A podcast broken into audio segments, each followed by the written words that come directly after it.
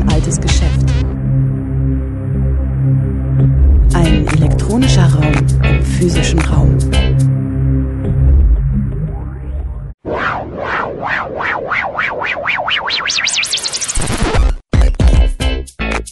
Playback. Willkommen zu O-Ton Playback bei Radio Dreieckland. In der heutigen Sendung hört ihr einen Mitschnitt der Podiumsdiskussion NS-Dokumentationszentrum in Freiburg. Was muss es leisten? Die Diskussion fand im Rahmen der Ausstellung Banditi e Ribelli über die italienische Resistenza am 17. Mai 2018 in der Hilderstraße 5 in Freiburg statt. Es diskutierten Nikita Karavajew für die israelitische Gemeinde Freiburg, Maxilene Schneider für das Projekt Lernort Kieslau, Erika Weißer für die VVN BDA, Fritilde Riesmann-Schleib für die Freiburger Hilfsgemeinschaft und Marlies Meckel für die Initiative Stolpersteine. Moderiert wurde die Veranstaltung von Radio Dreieckland.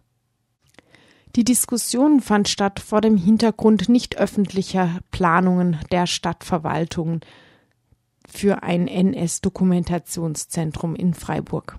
Ihr hört im Folgenden den ersten Teil der Diskussion, den Teil auf dem Podium. Die Diskussion mit dem Publikum könnt ihr dann auf dem Wiederholungssendeplatz am kommenden Dienstag von 14 bis 15 Uhr hören. Beide Teile sind auch nachzuhören auf der Webseite von Radio Dreieckland rdl.de. Ich begrüße euch und Sie alle im Namen von Radio Dreieckland zu der Diskussion über das geplante NS-Dokumentationszentrum mit Gedenkstätte in Freiburg. Die Diskussion findet statt im Rahmen unserer Ausstellung und Veranstaltungsreihe zur Resistenza. Warum diese Kombination, weil es uns wichtig war, das Thema der italienischen Resistenza nicht isoliert stehen zu lassen, sondern auch danach zu fragen, wie relevant das Thema Widerstand gegen den Nationalsozialismus auch für das Hier und Heute ist. Und wir denken, dass der Umgang der Stadt Freiburg mit der eigenen NS-Vergangenheit ein Beispiel dafür ist, dass das Thema durchaus noch relevant und auch durchaus immer noch kontrovers ist.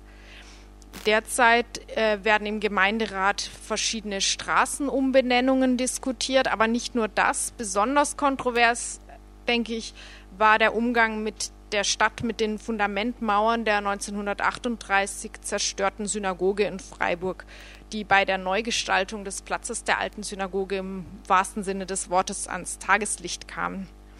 Auch wenn dieses Thema immer noch nicht geklärt ist und auch wenn die Nachkommen der damaligen Gemeindemitglieder noch immer keine Antwort auf ihr Anliegen eines würdigen Gedenkortes von der Stadt bekommen haben, hat diese Kontroverse wohl zumindest einen Ruck ausgelöst, der nur nun zur Einrichtung eines Dokumentationszentrums und einer Gedenkstätte in Freiburg führen sollte. Zumindest hat es sie in greifbare Nähe gerückt.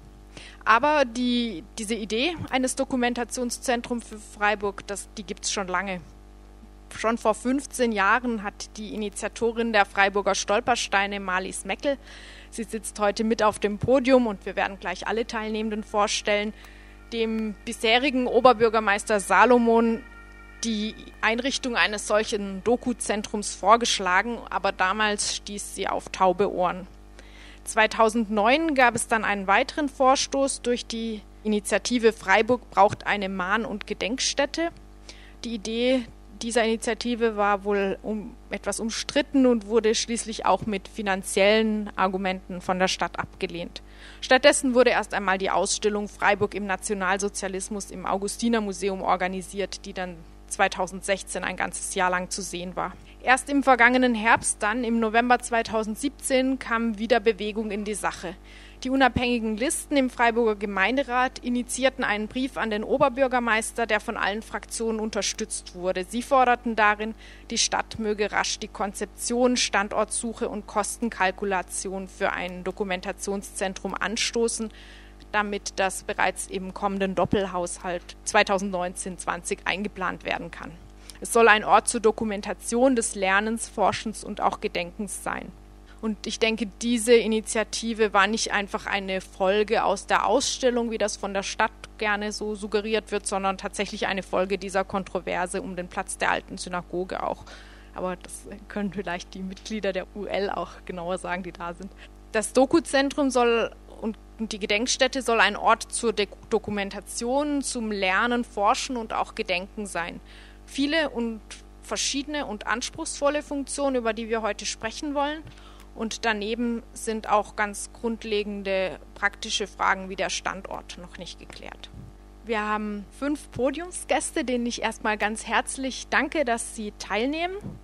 Das sind Nikita Karavaev. Er ist Mitglied der israelitischen Gemeinde Freiburg und ist heute in Vertretung von Irina Katz vom Vorstand der Gemeinde hier. Er äh, studiert Jura an der Universität Freiburg, aber hat sich auch und, und hat sich auch mit dem Umgang mit den Fundamenten der zerstörten Synagoge auseinandergesetzt. Ähm, auch in dem Mediationsverfahren der Stadt waren sie teilweise mit dabei. Ja, dann sitzt hier auf dem Podium noch Erika Weißer, Sprecherin der VVN BDA, der Vereinigung der Verfolgten des Naziregimes Bund der Antifaschistinnen und Antifaschisten. Die VVN befasst sich aus historischer Perspektive mit dem NS und den Widerstand, äh, nimmt aber auch die aktuelle Situation in den Blick. Letztes Jahr gab es zum Beispiel eine Ausstellung über die AfD. Außerdem an der Diskussion nimmt teil Maxilene Schneider.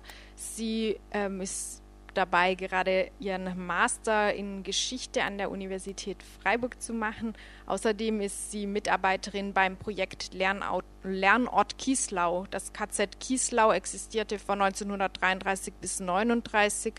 An der Bahnstrecke zwischen Bruchsal und Heidelberg war es gelegen oder ist es gelegen und in diesem Zeitraum wurden dort über 700 Regimegegner festgehalten. Ja, dann haben wir auf dem Podium rechts von mir Friedhilde Riesmann-Schleib. Sie ist Geschäftsführerin der Freiburger Hilfsgemeinschaft, eines Vereins zur Unterstützung von Menschen mit psychischen Krankheiten und Behinderungen.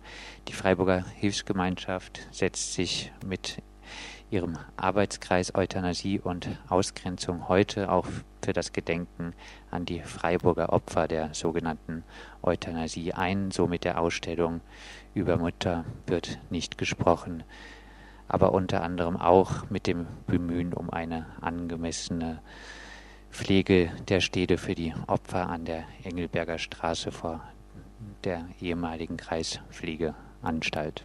Schließlich darf ich Marlies Meckel begrüßen. Sie ist, wie gesagt, Initiatorin der Freiburger Stolpersteine und zwar mit allem, was dazugehört, der Organisation der Verlegung und mit Stolpersteinführungen, aber auch mit Forschungen zu den Opferbiografien und zum Nationalsozialismus in Freiburg insgesamt und auch durch beständiges Eintreten für die Aufarbeitung der NS-Vergangenheit hier. Sie hat ähm, wie schon angedeutet, dem bisherigen Oberbürgermeister Salomon bereits kurz nachdem er zum ersten Mal gewählt worden war, die Einrichtung eines Dokumentationszentrums vorgeschlagen. Jetzt sind wir endlich ein Stück weiter. Vielen Dank für die Teilnahme. Ja, und moderiert wird das Ganze von Johanna Wintermantel und äh, Fabian Kienert von Radio Dreieckland. Ja, beginnen wir mit äh, den Eingangsstatements. Was äh, sind kurz zusammengefasst äh, drei wesentliche Punkte, die bei dem zukünftigen NS-Dokumentationszentrum zu beachten äh, sind. Malis Meckel. Also ich würde gerne noch ergänzen zu dem, was Sie gesagt haben, Johanna. Das ist das äh, Thema Mahngedenk-Dokumentationsstätte. Das haben wir von Anfang an für die Stolpersteine gedacht, als wir merkten, unsere Recherche ist so groß. Wie schrecklich ist das, wenn all diese recherchierten Schicksale, Menschenleben verloren gehen? Und da kam für uns die Idee, dass ich sagte, wir brauchen ein Dokumentationszentrum. Der Oberbürgermeister Dr. Salomon hat mich seinerzeit immer ermutigt und gesagt, ja, machen Sie, Frau Meckel, machen Sie. Frau Meckel hat gemacht. 2009, das haben Sie gesagt, war der erste Antrag an die Stadt, Und dann haben wir mit dem Kulturamt zusammen eine, ich sag mal, eine wirklich gute Konzeption erarbeitet. Und dann haben wir aber gehört, das geht so nicht, weil wir kein Geld haben. Als erstes machen wir, und deswegen ist die Reihenfolge auch ganz wichtig, eine NS-Ausstellung, also eine Ausstellung zum Thema Freiburg im Nationalsozialismus. Hieß dann andersrum, Nationalsozialismus in Freiburg. Ja, und dann ging es los. Jetzt will ich aber an Ihres anknüpfen, damit das nicht zu lang wird. Also, was für mich sehr wichtig ist, dass alle Opfergruppen Berücksichtigung finden. Das war in der NS-Ausstellung leider nicht der Fall. Und das habe ich schrecklich gefunden. Das hat mir wehgetan, das sage ich ganz ehrlich, weil gerade in Freiburg eben viele Opfergruppen überhaupt noch nicht erforscht sind. Zum Beispiel die Namen der Zwangsarbeiterinnen und Zwangsarbeiter, der mehr als 10.000, wie wir sagen, ist nicht erforscht. Die Gruppe der sogenannten Asozialen ist nicht erforscht, überhaupt gar nicht. Die Gruppe der kommunistischen Leute die damals im NS praktisch Widerstand geleistet haben, ist zwar erforscht zu einem Teil, aber es haben, stellen sich immer wieder neue Namen raus, sodass wir einfach das auch ergänzen müssten.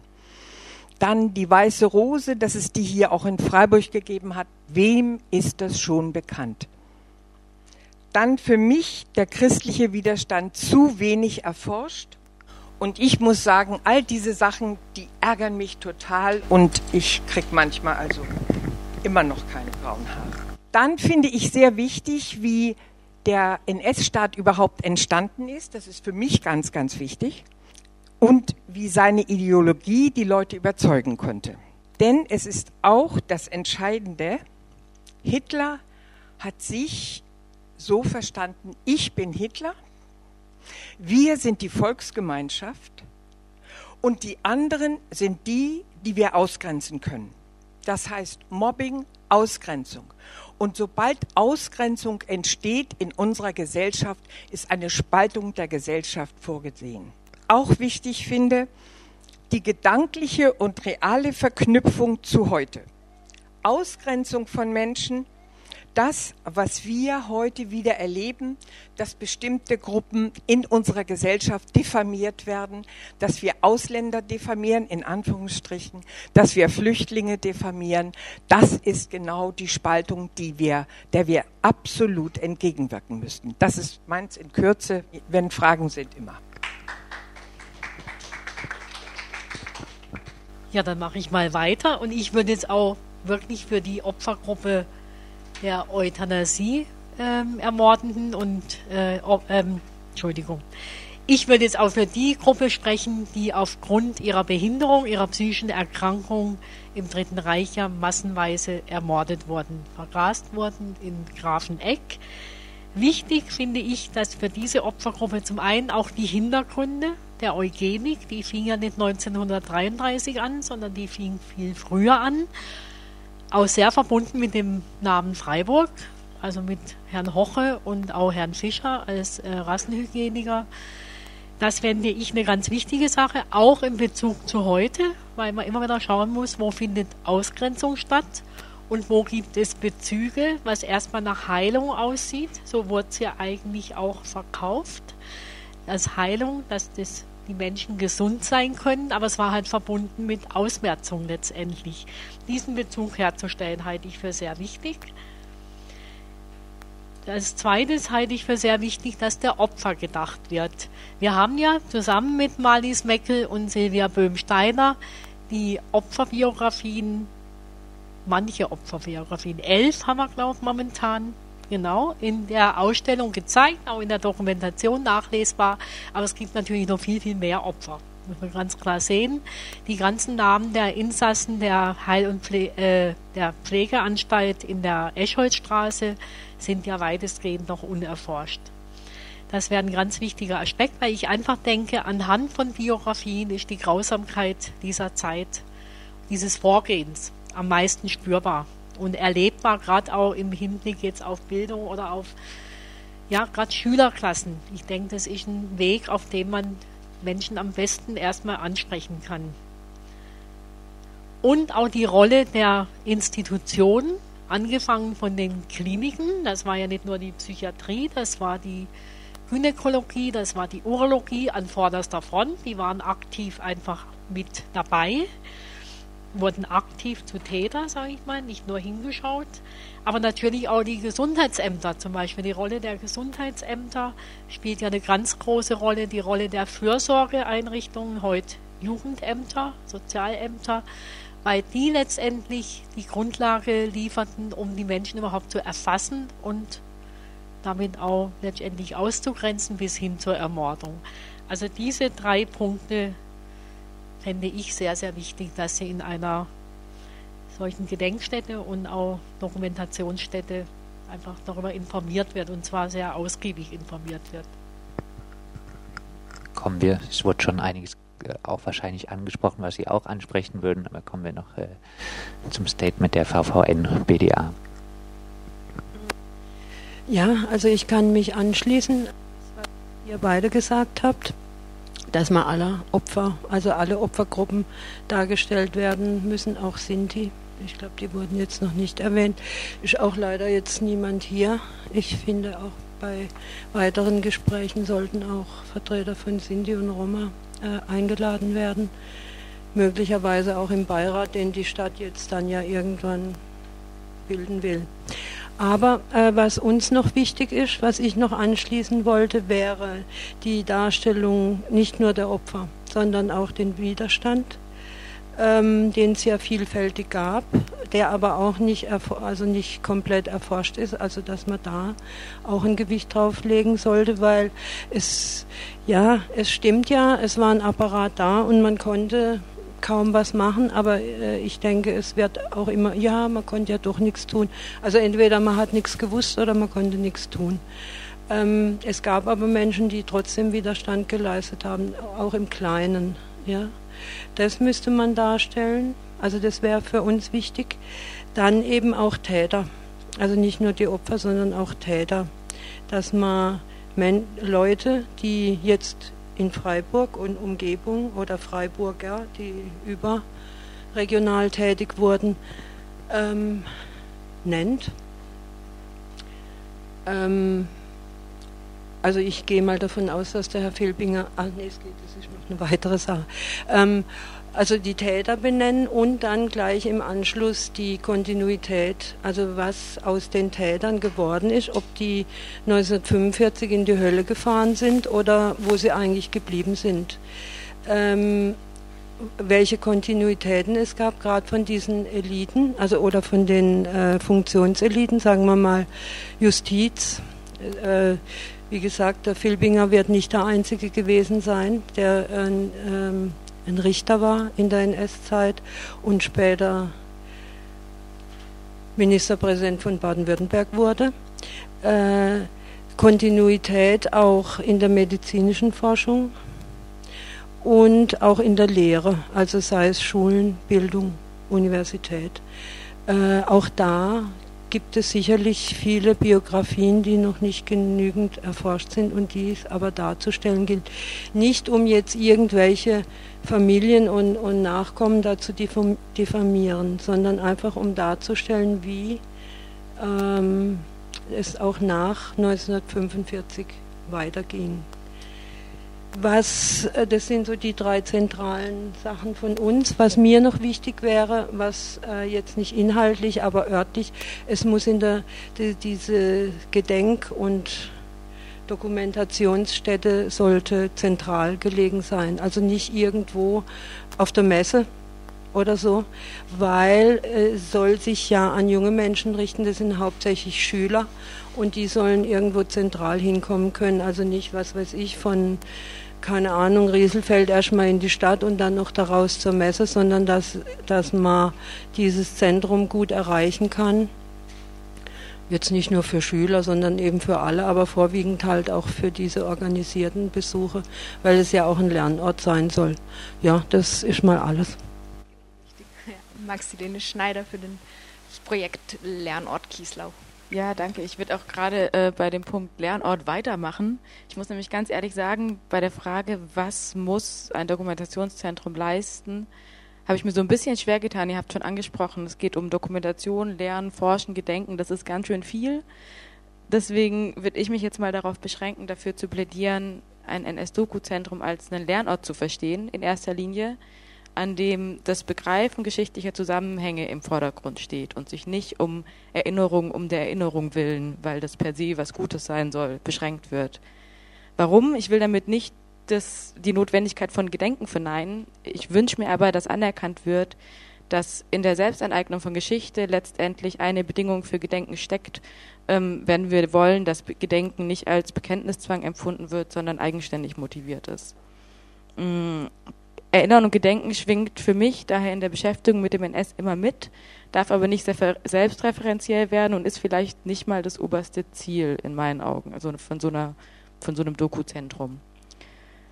Es kann, denke ich, nicht darum gehen, zu lernen, was gut und was schlecht ist oder äh, vor allem beweisen zu wollen, wie schrecklich es war, auch wenn das ein Teil davon ist, sondern es muss, denke ich, darum gehen, die Notwendigkeit zu erkennen, dass das, was man für richtig hält, ähm, erkämpft und verteidigt werden muss. Und um das zu erreichen, braucht es letztendlich ein reflexives Bewusstsein für geschichtliche Gewordenheit und damit auch für Veränderbarkeit gesellschaftlicher Realität. Deswegen wünsche ich mir dreierlei von einem NS-Doku-Zentrum, nämlich einmal, dass es informiert und erklärt. Klar, klingt erstmal banal, aber bedeutet neben der Bereitstellung von fundiertem Wissen und von der Erklärung historischer Sinnzusammenhänge auch, dass Besucherinnen die Möglichkeit bekommen, eigene Zugänge zu finden und eigene Schlüsse zu ziehen als zweites wünsche ich mir Raum für Reflexion, Diskussion und Weiterdenken. Und dafür braucht es eben nicht nur Gedenken, sondern auch ein offenes und fehlerfreundliches Lernumfeld. Und auf einer inhaltlichen Ebene ähm, scheint es mir besonders wichtig, dass historisch vorhandene Handlungsspielräume aufgezeigt werden und Besucherinnen dazu ermutigt werden, sich dazu in eine Beziehung zu setzen. Und das kann eben bedeuten, auch einen Fokus auf Widerstand zu legen, einen Fokus auf Menschen wie du und ich in Anführungszeichen zu legen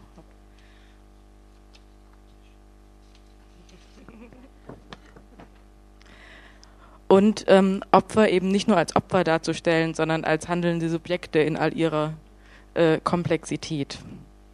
Als drittes wünsche ich mir von dem NS-Doku-Zentrum, dass es sich selbst positioniert und diese Positionierung transparent macht. Mm, das bedeutet zum einen, dass ein offenes Lernumfeld äh, trotzdem bedeutet, dass es eine klare Kante gegen menschenverachtende Einstellungen braucht. Und es bedeutet für mich auch, dass man den Anspruch, wenn man ihn denn hat, und das würde ich mir wünschen, nach einem solidarischen und inklusiven Miteinander ähm, nicht nur einfordert, sondern auch in der eigenen Verfasstheit und in den eigenen Angeboten versucht umzusetzen. Genau. Letztlich denke ich, dass die Möglichkeit zu Gedenken und Rückzug in jedem Fall gegeben sein sollte, aber eben nicht als Aufforderung, sondern als Möglichkeit. Und wie viel Raum würdiges Erinnern an die Opfer des NS einnimmt, hängt, denke ich, letztlich auch stark davon ab, an welchem Ort dieses NS-Dokumentationszentrum umgesetzt werden soll. Es macht eben einen großen Unterschied, ob das ein Ort ist, an dem NS-Verbrechen stattgefunden haben, ob das ein anderweitiges historisches Gebäude ist oder ob es sich um Neubau handelt. Hat im Hinblick auf ein offenes Lernumfeld alles Vor- und Nachteile. Ich denke, da werden wir vielleicht in der Diskussion auch noch drauf zurückkommen. Also der erst, erstens, die israelitische Gemeinde ist nach wie vor der Auffassung, dass die Stadt Freiburg im Zusammenhang mit dem Platz der alten Synagoge und den dort aufgefundenen Steinen Fakten geschaffen hat, ohne kurzfristig innezuhalten und damit die Möglichkeit zu eröffnen, über neue Konzepte nachzudenken. Aufgrund dieser Fakten wurde dann das Angebot an, aufgegriffen, im Dialogverfahren die weitere Vorgehensweise zu erörtern. In diesem Zusammenhang wurde festgehalten, dass die vom Platz der alten Synagoge entfernten Steine und Grundmauern nicht einfach nur eingelagert werden dürfen, sondern so konserviert werden müssen, dass diese Steine für eine Gedenkstätte verwendet werden können. Im Hinblick auf den sehr schlechten Zustand der Steine bestand über weite Strecken der Eindruck, dass die Beteiligten derzeit nur daran, darauf warten müssen, bis genug Steine verwittert sind, um damit die Größe der Gedenkstätte immer weiter reduzieren zu können. Beispiele aus anderen Städten wurden aufgeführt und dargelegt, dass in Frankfurt und Darmstadt würdige Gedenkstätten geschaffen worden sind, die ein Gedenken ermöglichen, welches den menschlichen Schicksalen und geschichtlichen Umständen in einer würdigen Art und Weise Rechnung trägt. Die betroffenen Menschen benötigen kein in Anführungszeichen angemessenes Gedenken, sondern eine Gedenkstätte, die dazu beiträgt, dass die geschichtlichen Tatsachen des Holocaust nicht in Vergessenheit geraten. Der auf dem Platz der alten Synagoge geschaffene Brunnen musste, insbesondere weil dort ein Platz konzipiert wurde, der der Freizeit und der Erholung dienen soll, in einen Ort des Erinnerns, in Anführungszeichen, herabgestuft werden.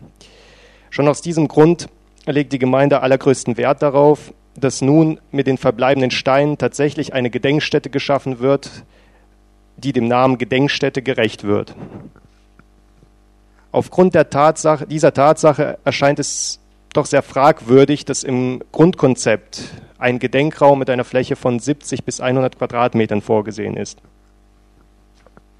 Die im Rahmen des Dialogverfahrens äh, angehörten Fachleute, dazu gehört Frau Wenzel, Frau Wenzel, Leiterin des Jüdischen Museums in Frankfurt, äh, waren einheitlich der Auffassung, dass die vorgesehenen Flächen, die der Information und der Dokumentation dienen, von der Gedenkstätte räumlich getrennt werden sollten. Es war weiterhin die Rede davon, dass ein Bereich für die Ausstellung, ein Bereich für die Pädagogik und der dritte Bereich für die Gedenkstätte äh, gedacht sein sollte und dies so, dass das Gedenken in der abgeschlossenen Räumlichkeit ermöglicht wird. Damit verbunden sollten auch die äh, damit verbunden werden sollten auch die Namen der Opfer, äh, die, die, sollten auch zur Geltung gebracht werden. Deshalb besteht eine klare Forderung, dass die Gedenkstätte in der die Synagogensteine präsentiert, präsentiert werden sollen. Dabei sollten möglichst alle noch verbleibenden Synagogensteine verwendet werden, eine Grundfläche von mindestens 200 bis 300, 300 Quadratmeter haben. Ähm, Dabei sollte durchaus bedacht werden, dass unter Umständen größere Besucherzahlen, Schulklassen, Reisegruppen die Gedenkstätte besuchen wollen. Die Vorstellung, dass Teilnehmer, die mit einem Reisebus angereist sind, in voller Zahl in eine Gedenkstätte mit 70 bis 100 Quadratmetern untergebracht werden sollen, ist geradezu erschreckend. Dies unter, unter der Berücksichtigung der Tatsache, dass wir nach wie vor davon ausgehen, dass alle Steine, die in irgendeiner Form verwendbar sind, in der Gedenkstätte in konservierter und von Historikern und Künstlern begleiteten Form so aufgebaut werden, wie es der ursprünglichen Mauer entspricht. Allein diese Installation wird eine Fläche in Anspruch nehmen, die für Besucher dann noch weniger Platz lässt. Zweitens, die Gedenkstätte soll in unmittelbarer Nähe zum Platz der alten Synagoge liegen. Das aus dem guten Grund, dass ein Bogen gespannt werden kann zwischen dem Platz der alten Synagoge, der Gedenkstätte und gegebenenfalls auch, wenn dies möglich sein sollte, zur neuen Synagoge, damit Besucher, insbesondere Besucher aus dem Ausland, auch ältere und Holocaust-Überlebende ähm, die Möglichkeit haben, zu Fuß ohne großen Aufwand an alle drei Stellen des Besuchsprogramms zu absolvieren. Nach unserer Auffassung sind die folgenden Objekte als ausgesprochen geeignet und passend anzusehen, wobei vorweg äh, gesagt äh, ergeben sich sozusagen mit all diesen äh, drei Objekten äh, haben sich bereits Probleme ergeben, und zwar also große, äh, mittelgroße bis große Probleme. Ähm, aber das kann man dann in der Diskussion, in der weiteren Diskussion auf jeden Fall noch besprechen. Ähm, und zwar zum einen wäre das das Rotteckhaus mit seinen gläsernen Arkaden insgesamt fünf Gehminuten vom Platz der alten Synagoge entfernt. Und dann das Wenzinger Haus mit Museum für Stadtgeschichte, acht Gehminuten vom Platz der alten Synagoge entfernt. Ähm, der Basler Hof äh, Regierungspräsidium äh, Kaiser Josef Straße 167,7 Gehminuten vom Platz der Synagoge entfernt. Alle der oben genannten Gebäude sind mit der Geschichte der Stadt Freiburg und insbesondere auch mit der NS-Zeit verbunden. Nachdem der einzig wirklich authentische Ort, nämlich der Platz der Synagoge mit der Gestaltung des Brunnens zu einem Platz des Erinnerns gemacht worden ist und im Übrigen der Platz, der als Stadtplatz eröffnet wurde, der für Veranstaltungen, Vergnügungen und im Allgemeinen Aufenthalt der Bevölkerung geöffnet wurde, bleibt nur die Möglichkeit, wenigstens ein Gebäude zu finden, welches geschichtlich und konzeptionell zu dem Konzept passt. Drittens, des Weiteren vertreten wir die Auffassung, dass das Verfahren von Historikern und Künstlern in konzeptioneller Hinsicht begleitet wird. Ähm, des Weiteren muss dringend dafür gesorgt werden, dass schon jetzt die notwendigen Restaurationsarbeiten durchgeführt werden, um den Erhalt der Steine zu sichern. Hier sind ebenfalls Spezialisten gefragt, bevor die witterungsbedingte Erosion ihren Lauf nimmt. Ja, Reaktion auf die Forderung der israelitischen Gemeinde von? Ich würde vielleicht direkt nachfragen. Und zwar gibt es konkretere Vorstellungen oder Ansichten dazu, wie die verschiedenen Funktionen, die ein solcher Ort, wie vorher beschrieben, erfüllen soll, unter einem Dach verwirklicht werden sollen? Oder ähm, ist, weil wenn ich mir jetzt vorstelle, man wäre mit dem Platz der alten Synagoge beispielsweise, wie es wünschenswert gewesen wäre, anders umgegangen und hätte da einen würdigen Gedenkort eingerichtet, hätte das ja nicht unbedingt bedeutet, dass das auch gleichzeitig das NS-Doku-Zentrum für Freiburg wird. Deswegen wird das jetzt gerade als zwei getrennte Projekte gedacht oder als ein und dasselbe? Genau, also also für die jüdische Gemeinde spielt natürlich sozusagen das, das, dieser Gedenkaspekt oder der, der Gedenkort äh, eine zentrale Rolle. Dazu äh, kann ich vielleicht sagen, es, äh, zumindest ist die Einstellung oder die, die, also die Positionen zumindest sind so, dass ähm, ich meine, es gab natürlich vorher bei aller berechtigten Kritik daran äh, einen abgetrennten Bereich auf dem Platz der Synagoge, da war dieser Gedenkstein. Genau, das ist jetzt quasi nicht mehr da. Ne? So. Ähm, deshalb ist äh, dieses Gedenken eben sozusagen oder die äh, Wiederherstellung eines Ortes für Gedenken äh, doch äh, quasi ein zentrales Anliegen.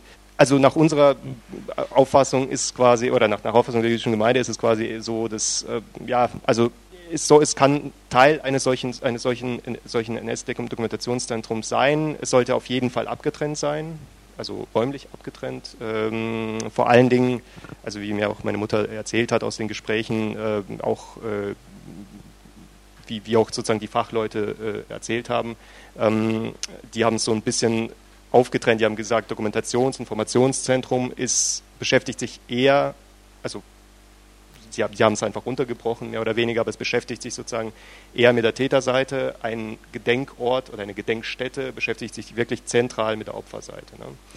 Und am liebsten wäre es natürlich äh, der, der israelitischen Gemeinde gewesen, dass das ist tatsächlich, dass so ein Gedenkort eben äh, an dem authentischen Platz, am Platz der Synagoge entsteht. Äh, das äh, ist jetzt eben nicht passiert. Ähm, und dann ist eben die Frage, an welchem Ort sonst. Ne? Und ähm, wie ich, vorhin, wie ich vorhin sagte, es gibt diese drei, äh, die drei Orte, die in Frage kommen. Das sollte, also es ist auch ein wichtiger Punkt, dass es in räumlicher Nähe zum Platz der Synagoge äh, ähm, entsteht. Warum habe ich vorhin, vorhin nochmal benannt?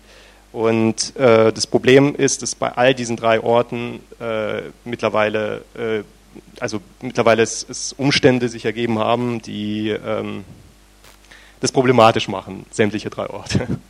Ja, ich würde sagen, wir haben äh, der Stadt seinerzeit sehr viele mögliche Orte vorgeschlagen in Freiburg. Dazu gehören unter anderem das, was wir uns gewünscht haben, in der, ich glaube, Mayenstraße heißt es. Da gibt es eine protestantische Einrichtung, die seinerzeit zum Verkauf stand. Die Stadt Freiburg hat darauf nicht reagiert. Dann hat es gegeben das Rotteckhaus, wo auch geheißen hat, das ist aber schon vergeben an die protestantische Kirche, was sich dann als falsch herausgestellt hat, die wollten das nicht. Das hieß, dann war es also wieder frei, aber es wurde nicht zugegriffen. Dann soll es jetzt an die Angelschulen vergeben werden. Das heißt, dazwischen war ja eine Zeit, wo es eine Möglichkeit gegeben hätte, einen authentischen Ort zu nehmen aber die Stadt hat nicht reagiert. Und ich muss sagen, genau das nehme ich auch der Stadt Freiburg übel, dass das immer wieder in dieser Form, ich sag mal, abgewinkt worden ist. Also das hat mich erschüttert und das macht mich auch ärgerlich. Vielleicht noch mal ein bisschen grundsätzliches ähm, kam jetzt auch schon im Brief der israelitischen Gemeinde zum Ausdruck dieser Wunsch nach dieser Wunsch nach einem getrennten Raum oder der Notwendigkeit eines abgetrennten Raums für eine Gedenkstätte. Gedenkstätte ist nicht gleich Dokumentationszentrum. Vielleicht können wir das einfach auch noch mal ein bisschen klären. Wurde ja schon angedeutet. Äh, Maximilian Schneider vielleicht auch noch mal vor dem Hintergrund der Arbeit im ähm, KZ Kieslau, im Lernort Kieslau. Wie wird das gefasst? einmal die Funktions, Funktion, Aufgabe eines Dokuzentrums oder Lernorts und auf der anderen Seite die einer Gedenkstätte? Ja, ich denke, man kann erstmal sagen, an einem Lernort oder an einem Dokuzentrum steht das, klar, das Dokumentieren, das Forschen, aber eben auch das Verstehen und Fragen daran stellen im Vordergrund. Und die Wissensvermittlung. Und das kann äh, in einem Spannungsfeld stehen zum würdigen Gedenken und Erinnern, das ja auch erstmal unhinterfragbar sein muss, wenn es würdig sein soll. Also, um es mal überspitzt zu formulieren.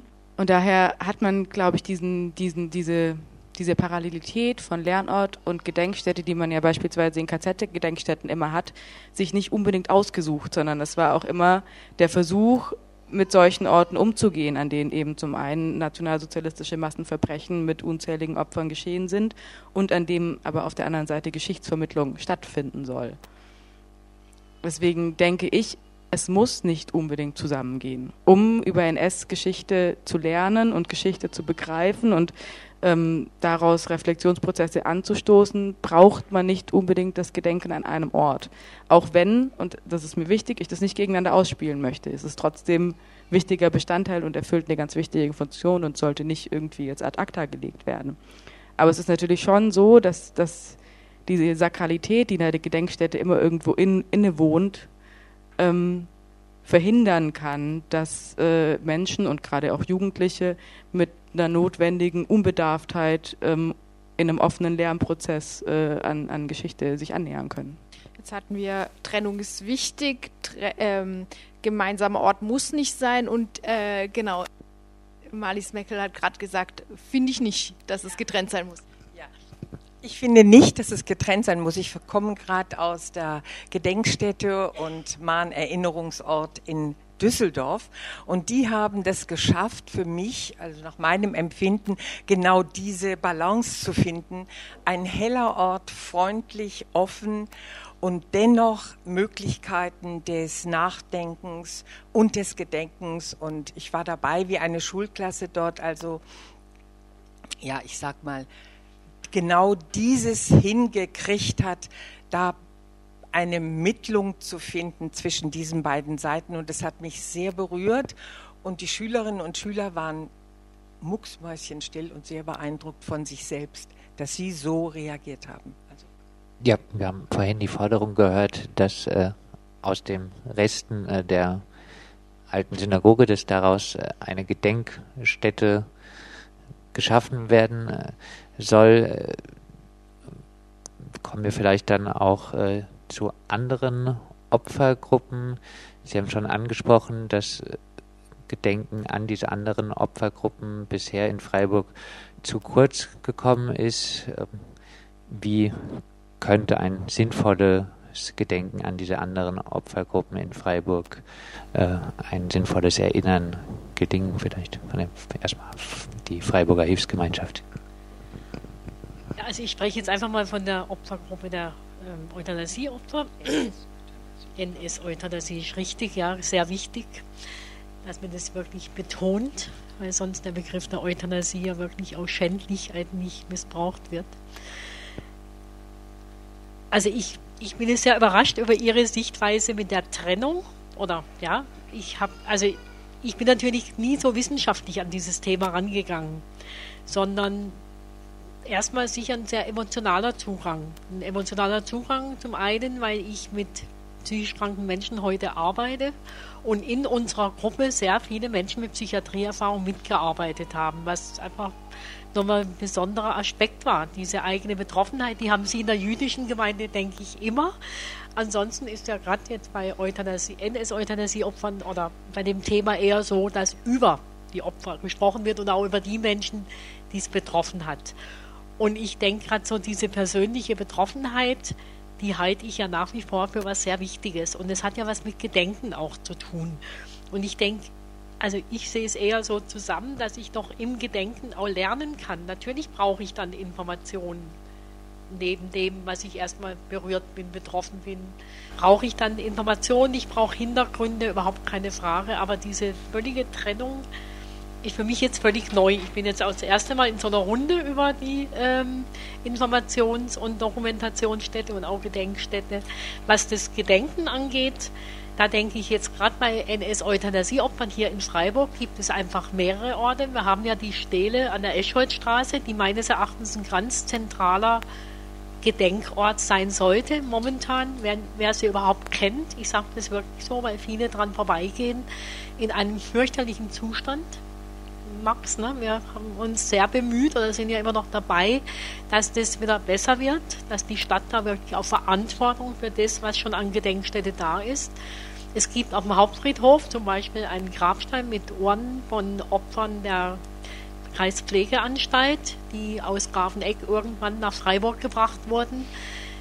Der Grabstein, wer ihn überhaupt kennt, genauso in einem furchtbaren Zustand. Es ist nirgends eine Erklärung, auch bei der Stele in der Escholzstraße wäre ja immer die Frage, auch bei, bei Gedenkstätten auch nochmal dazu zu schreiben, warum man überhaupt, also wem man gedenkt. Natürlich verliert sowas auch an Aktualität, wenn ich nicht ständig, also ich sage es auch mal ständig, mit den Informationen auch ja, auch konfrontiert werde. Ich denke, ich muss ja auch wieder immer wissen, was ist denn da passiert, warum gibt es da diese Stele.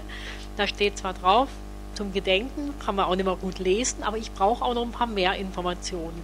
Und das finde ich schon, muss auch am Ort einer Gedenkstätte sein. Natürlich nicht in dieser Detailliertheit, wie das dann im Dokumentationszentrum und im Lernort nötig ist, ganz klar. Aber ich denke erstmal die Pflege der ähm, Städten, die es bereits gibt, wäre für mich jetzt auch ein wichtiger Schritt. Und auch für die anderen Opfergruppen, also ich denke auch Homosexuelle haben wir, glaube ich, jetzt noch gar nicht genannt heute Abend, äh, gibt es in Freiburg, soweit ich zumindest informiert bin, keinerlei Gedenkort. Wäre mir neu zumindest. Und dass schon jeder auch entweder ein gemeinsamer Gedenkort oder die Frage ist schon, ob die Gedenkstätten natürlich auch an den Orten stehen, wo die Menschen gelebt. Also wie jetzt Escholzstraße ist für mich schon ein Ort, wo ich denke, da sind am meisten Menschen direkt aus Freiburg abgeholt worden. Natürlich gibt es noch viele andere Orte, die damit zusammenhängen, aber dort ist einfach das Wesentliche auch, oder, oder ganz viel passiert und äh, viele Menschen Opfer geworden. Von daher weiß ich nicht, ob nur eine Gedenkstätte für alle Opfergruppen Sinn macht aus Frage. Also ich habe, ich will nicht sagen, ich bin so und so der Meinung, aber ich finde, man muss sich das fragen oder man wirklich den Opfern oder als Gedenken gerechter wird, wenn man die Orte individuell auch auswählt. Aber natürlich, Freiburg hatte damals noch nicht diese Ausmaße wie heute und von daher gehören die Orte Richtung Innenstadt. Das kann auch mal ein Stühlinger sein oder vielleicht Herdern, je nachdem. Also, aber es kann nicht äh, meines Erachtens äh, Messe sein oder Rieselfeld. Also das da ist kein Bezug da. Da war damals Wiesen. Selbst in der Escholzstraße hinten dran waren Wiesen. Das war außerhalb der Stadt und ich denke, ein Gedenkort gehört in die Stadt. Und auch das Dokumentationszentrum gehört für mich wirklich in die Innenstadt. Weil ich finde nicht nur Gruppen, die direkt hinkommen, ich finde, es muss auch Menschen, die durch die Stadt laufen, ansprechen, da einfach einmal reinzugehen. Und das mache ich nicht an der Messe oder im Rieselfeld wahrscheinlich auch nicht. Bei diesem Gedenkort an der Escholzstraße, da äh, gibt es auch ein städtisches Gebäude daneben. Da mussten die städtischen Mitarbeiter übrigens geradezu darum kämpfen, äh, nicht äh, den Parkplatz so nutzen zu müssen, dass sie immer über den Gedenkort mit ihrem Auto fahren müssen. Also da mussten sie bei der Stadt wirklich geradezu äh, darum kämpfen. Und man muss also sagen, die Mitarbeiter wurden mit keinem Wort darüber informiert, was an diesem Ort passiert ist. Also wir haben wirklich denen auch zum Teil das Buch geschenkt, weil einfach keine Information gelaufen ist. Die Uni, muss man jetzt ehrlicherweise sagen, zumindest mal mit dem Herrn Stegi, der das bisher gemacht hat, der die Studenten informiert, was da passiert ist, wo sie jetzt Psychologie lernen. Aber die Stadtbediensteten, also ich habe mit einigen geredet, die auch sehr wohl offen waren, die haben nichts davon gewusst. Also fand ich schon auch sehr vielsprechend, ja. Ja, ich würde, ich würde gerne noch was sagen zu dem getrennten Gedenkorten und dem gemeinsamen Gedenken. Ich glaube, das Leiden und das Leid der Nachkommen aus dieser Zeit, der Kinder von Überlebenden, Kindern, Enkeln, Urenkeln, das ist heute etwas, was diese Gruppierung auch verbindet. Wir haben heute den 17. Mai. Das ist der Tag zum Gedenken an die Homosexuellen, die sich in der Nazizeit, Paragraph 175 ist praktisch das, wenn wir die beiden Daten zusammenziehen. Das ist dieser Tag, an dem sich viele Freiburgerinnen, Freiburger, die verfolgt wurden, das Leben genommen haben, weil ihre Homosexualität in der Zeit mit dem Tode bestraft wurde. Wir haben einen Stolperstein verlegt gehabt vor dem Kaufhof. Karl Müller, 17.05. hat er im Amtsgericht sich das Leben genommen. Ja, vorhin ging es auch um einen Fehler, der in der Freiburg im Nationalsozialismus Ausstellung gemacht wurde, dass auch dort der Widerstand äh, zu kurz kam. Wie könnte man denn sinnvollerweise an Widerstand, an Widerstand äh, Kämpfer in einem NS-Dokumentationszentrum erinnern, sodass auch Lehren für die Zukunft gezogen werden könnten?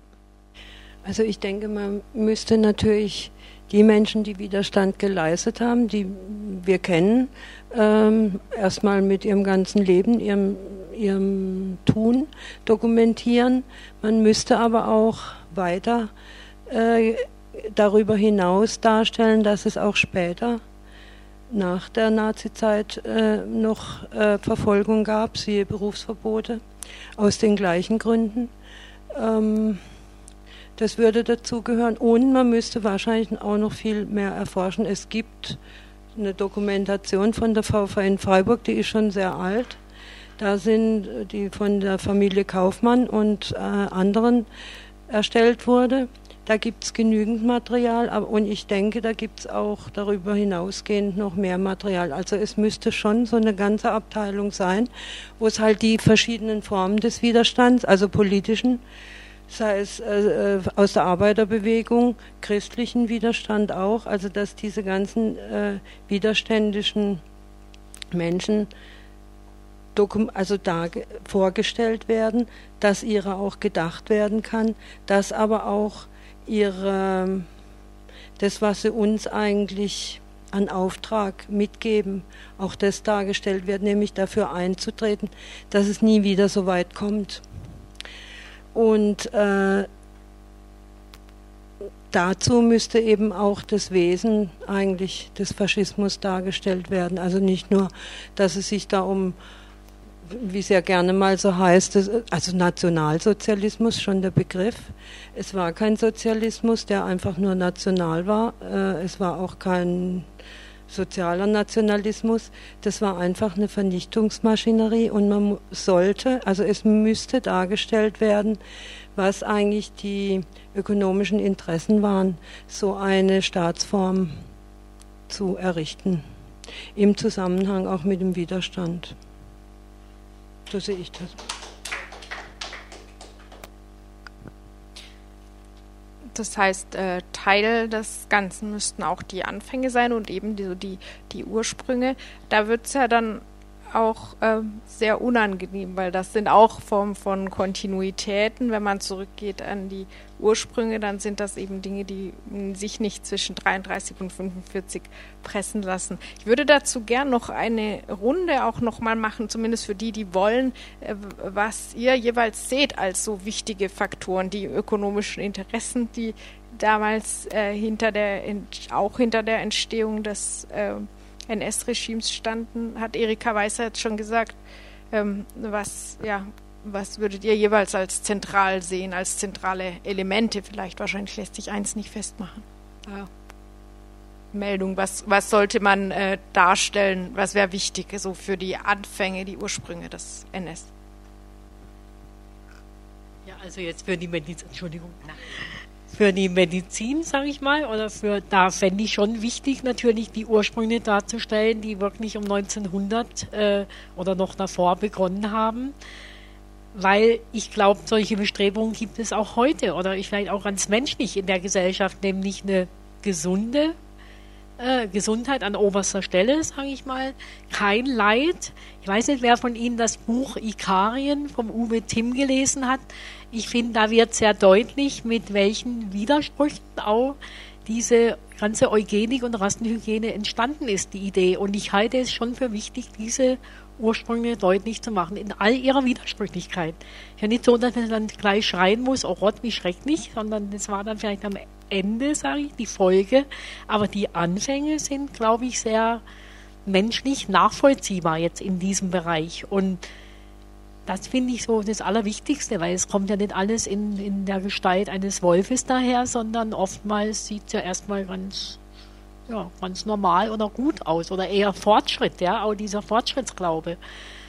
Das hat ja auch eine Rolle gespielt. Das fände ich ganz wichtig in dem Bereich ähm, NS-Euthanasie, diese Ursprünge darzustellen. Ich würde sogar sagen, dass wir heute gar nicht so weit entfernt sind von der Weimarer Zeit. Denn die Situation heute, wie ist die?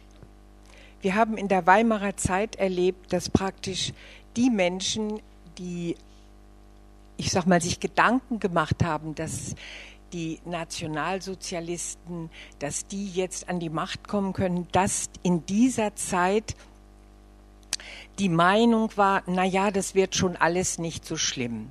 Und ich höre noch, als wir Anti-AfD-Geschichten gemacht haben, dass die Leute auch gesagt haben, ach ja, die paar, die dann da im Bundestag sein werden, das wird schon nicht so schrecklich sein.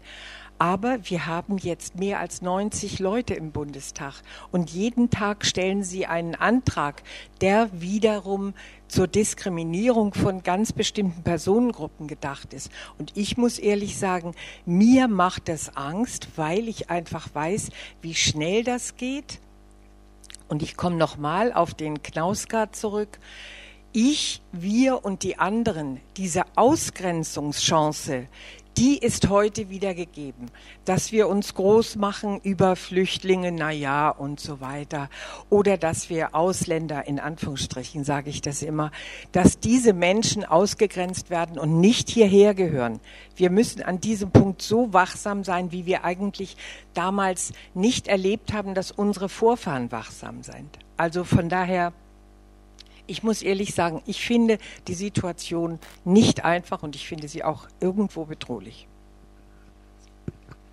Ähm, naja klar, also der, mein, der Antisemitismus hat ja auch nicht mit 1933 angefangen, sondern das hat ja auch eine längere Geschichte. Von daher, klar, also natürlich wäre so die äh, Darstellung der Zusammenhänge, auch wie, das, wie es dazu gekommen ist, auch der Vorgeschichte, wäre natürlich enorm wichtig für ein Dokumentationszentrum.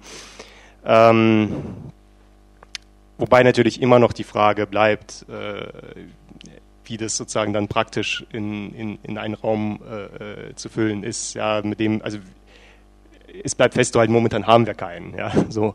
Ähm, und ähm, die Räume, die es gibt, äh, also dieser, was ich vorhin erwähnt habe, dieser Wenzinger Hof, der wurde, da wurde schon vom, von einem Gespräch mit äh, Herrn von Kirchbach ähm, unter anderem äh, wurde gesagt, er ist also schon vom, äh, vom Bürgermeister, dass der nicht geeignet dafür ist, weil er einfach zu klein ist, weil er nicht äh, ähm, und weil er eben nicht ähm, ähm äh, barrierefrei ist. Genau, danke. Genau. Genau, nee, also zumindest zumindest war das das was äh, war das das, Statement sozusagen vom äh, vom Bürgermeister das Rottek Gebäude ist weg und ähm, ist noch nicht ganz, ja, genau. Aber sie hatten ja auch, es gab ja auch einen kritischen Beitrag dazu bei RDL ähm, und ähm, genau, und das, das, das Gebäude, was übrig bleibt, äh, das, Regier das Regierungspräsidium lässt das Land dahinter und die äh, haben zumindest bisher Nein gesagt. Ich würde nochmal versuchen, darauf zurückzukommen, wie sehr muss man ausgreifen auf vor 1933? Wir haben bei uns im Leonard-Projekt Kieslau tatsächlich das Konzept, dass wir mit 1918 starten. Und zwar genau aus dem Grund, dass wir sagen, naja, die Nazis sind 1933 eben nicht vom Himmel gefallen, sondern um zu verstehen, wie es dann dazu kommen konnte, muss man sich die 20er Jahre angucken. Ähm, und gleichzeitig denke ich, ist es auch aus pädagogischen Gründen sehr sinnvoll, sich die NS-Geschichte nicht immer vom Ende her anzuschauen, ähm, weil die Assoziation, die wir haben, wenn wir ähm, von äh, vom NS reden, wenn wir vom Holocaust reden und wenn wir dann äh, Auschwitz und die Leichenberge im Kopf haben, lassen einen erstmal fassungslos zurück und bleiben auf eine gewisse Art und Weise unbegreiflich. Und ich glaube, wenn man verstehen will, wie es dazu kam, dann muss man das von der anderen Seite her aufziehen. Mm.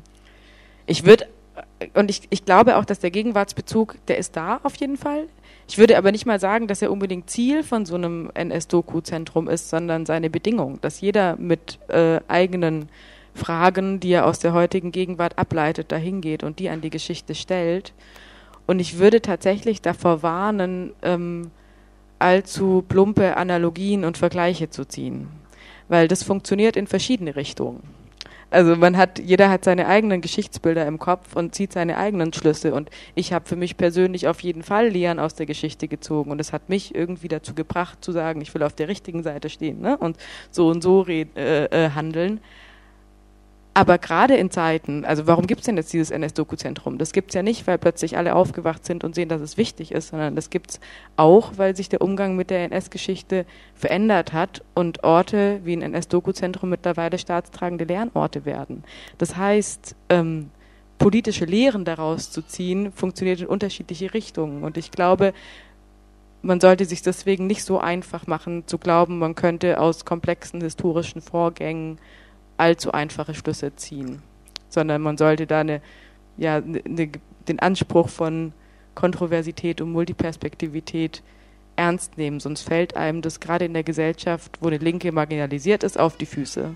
Man kann nämlich auch sagen, die Weimarer Republik wurde von rechts und links bedroht, ist ja heute wieder so. Ne? Also das ist in unterschiedliche Richtungen auslegbar.